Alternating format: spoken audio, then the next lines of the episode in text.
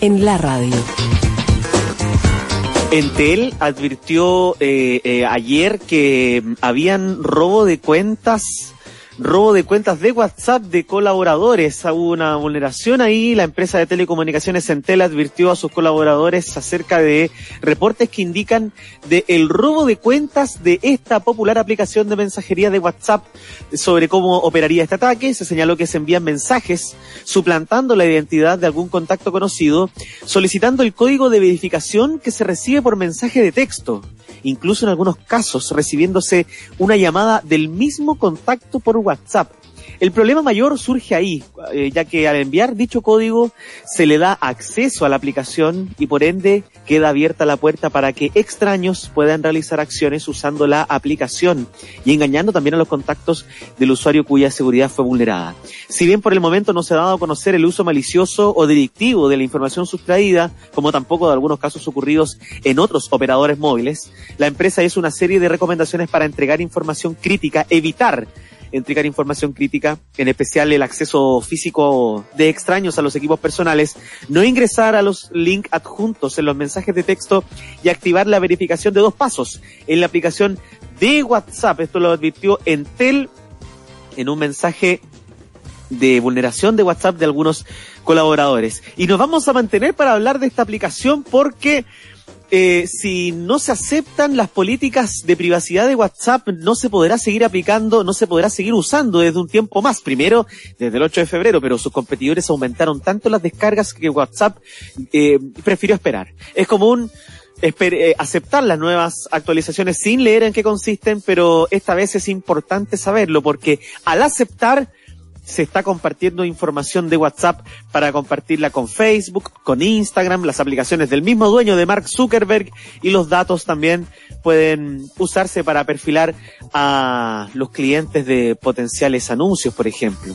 Mientras también las aplicaciones de mensajería de privacidad o con mejor privacidad como Telegram, como Signal, han aumentado sus descargas y es la noticia tecnológica de esta semana y hay muchas preguntas también sobre lo que va a pasar con WhatsApp que finalmente, como les contaba, ha reculado en, en, en, su, o ha preferido esperar.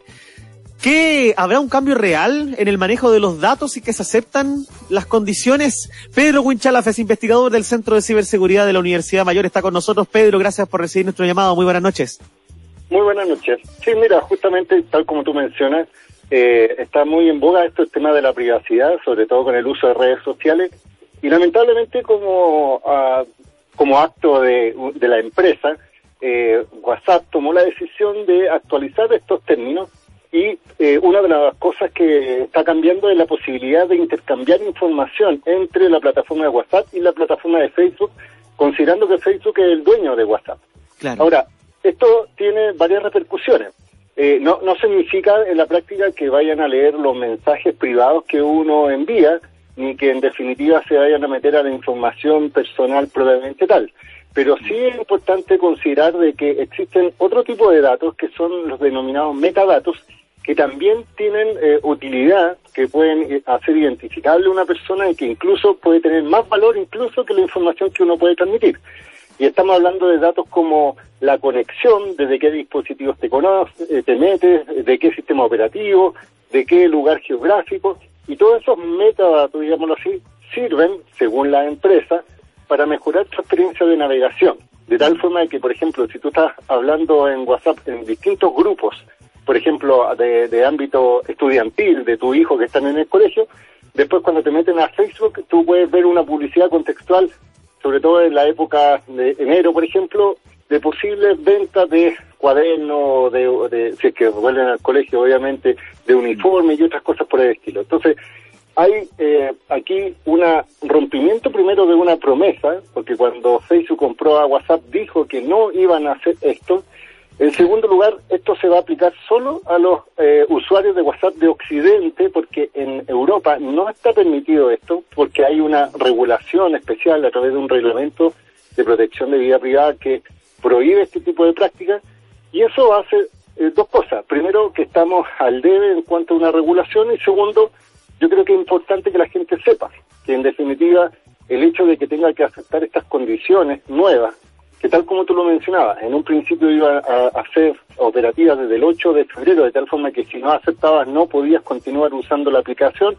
Ahora lo postergaron, pero la decisión eh, continúa. Por tanto, yo creo que hay que tener conciencia de que uno cuando manda mensajes y usa este tipo de aplicaciones, no tan solo es importante la información que transmite, sino que también todo el entorno de información que estás generando por el hecho de conectarte y eh, si estás de acuerdo, obviamente continuar, pero si no, hay otra, usar otras alternativas como son, por ejemplo, Telegram o en este caso Signal, que son dos aplicaciones que hacen lo mismo, solo que obviamente no son de la plataforma de Facebook.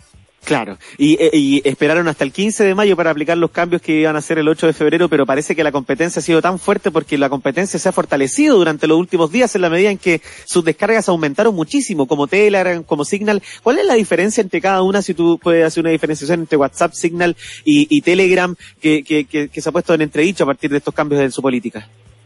Sí, mira, una de las, de las lógicas para poder hacer comparativa es, primero, qué tipo de información recopilan de ti. Eh, aquí eh, WhatsApp va a regular la mayor cantidad de información, como yo te decía, tu dispositivo, de dónde te conecta, de qué tipo de compañía, de qué teléfono, de qué número, incluso telefónico, porque está asociado, eh, de las redes con las que te conectan, si te conectan a Wi-Fi, eh, qué tipo de redes, etcétera. En cambio, Signal supuestamente solo hace alguna referencia muy puntual para eh, efectos de registro y nada más. Y Telegram tiene un par de alternativas adicionales de información, pero sin compartirla con otra compañía. Pero si uno piensa también en otros factores que son importantes, por ejemplo, hay que mencionar que WhatsApp es una aplicación propietaria cerrada, digámoslo así, que cualquier mejora está desarrollado por los mismos eh, ingenieros de WhatsApp. En cambio, Telegram eh, y Signal están, eh, se basan en el código de fuente abierta que se denomina, es decir, hay comunidades abiertas de open source que pueden verificar alguna vulnerabilidad y contribuyen al mejoramiento del sistema, que eso también tiene un plus para algunas personas. Otra de las cosas que también hay que fijarse es dónde está la casa matriz eh, que regula esta empresa, que, que son de esta empresa, porque así uno sabe cuál es la legislación que la aplica. Así, por ejemplo, en el caso de WhatsApp, eh, su casa principal es de Facebook está en Estados Unidos, por tanto se regula con la normativa norteamericana.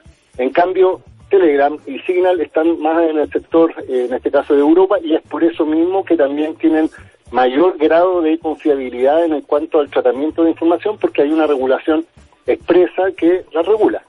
Y finalmente está el tema de la seguridad y la capacidad de, de formar grupos.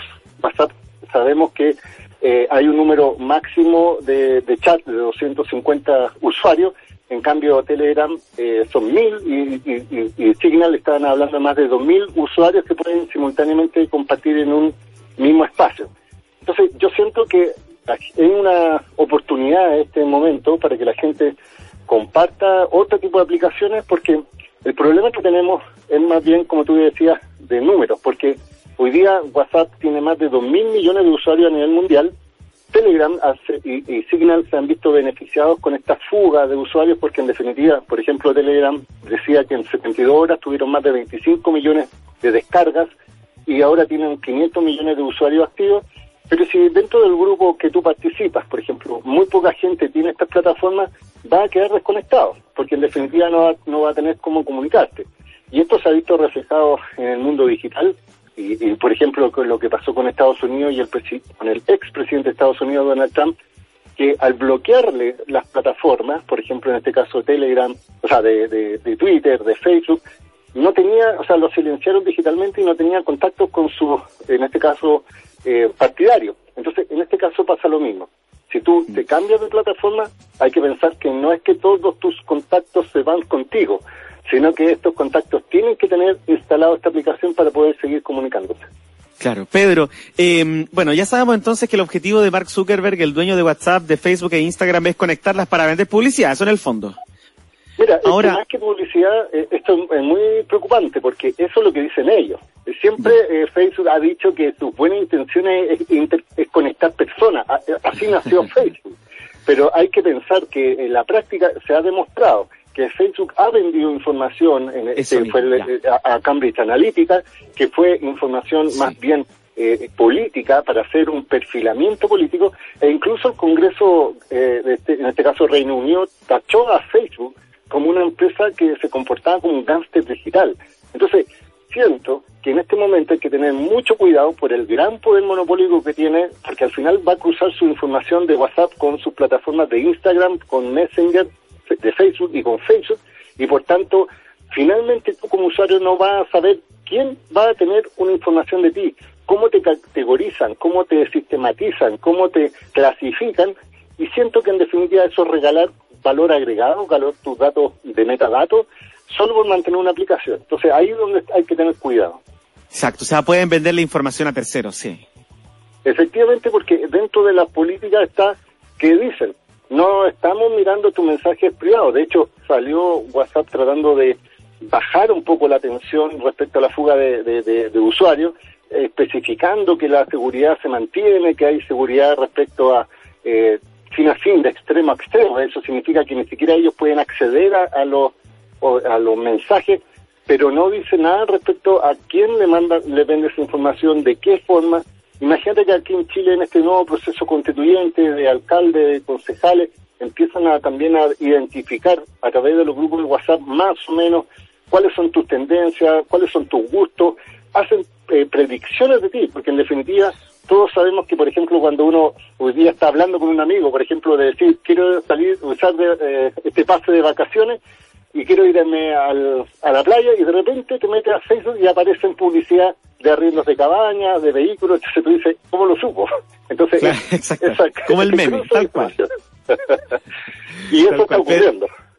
Pedro, bueno, y eh, eh, otro tema muy interesante para conversar tiene que ver con el hecho de cuando se produce esta, este cambio de política, aceptar los términos y condiciones de que, que, usualmente no se leen ni siquiera, por ejemplo, cuando uno se, cuando uno se mete en una página web y le dice acepta las cookies, uno acepta, pero uno no sabe al final qué es lo que está aceptando. Pero bueno, son, son, son cuestiones de, punto de vista tecnológico también que, son, que son muy interesantes poder conversar. Pedro Winchalafel, investigador del Centro de Ciberseguridad de la Universidad Mayor, gracias por tu tiempo y por esta conversación. Que te vaya muy bien. No, muchas gracias y hasta luego. Hasta luego, gracias. Con Pedro Winchalaf, siendo las 10 de la noche, ha comenzado el toque de queda a continuación en todo el país. Estamos en este Hoy en la Radio y con nuestros auditores también leyendo eh, los comentarios que nos van llegando. Y es muy interesante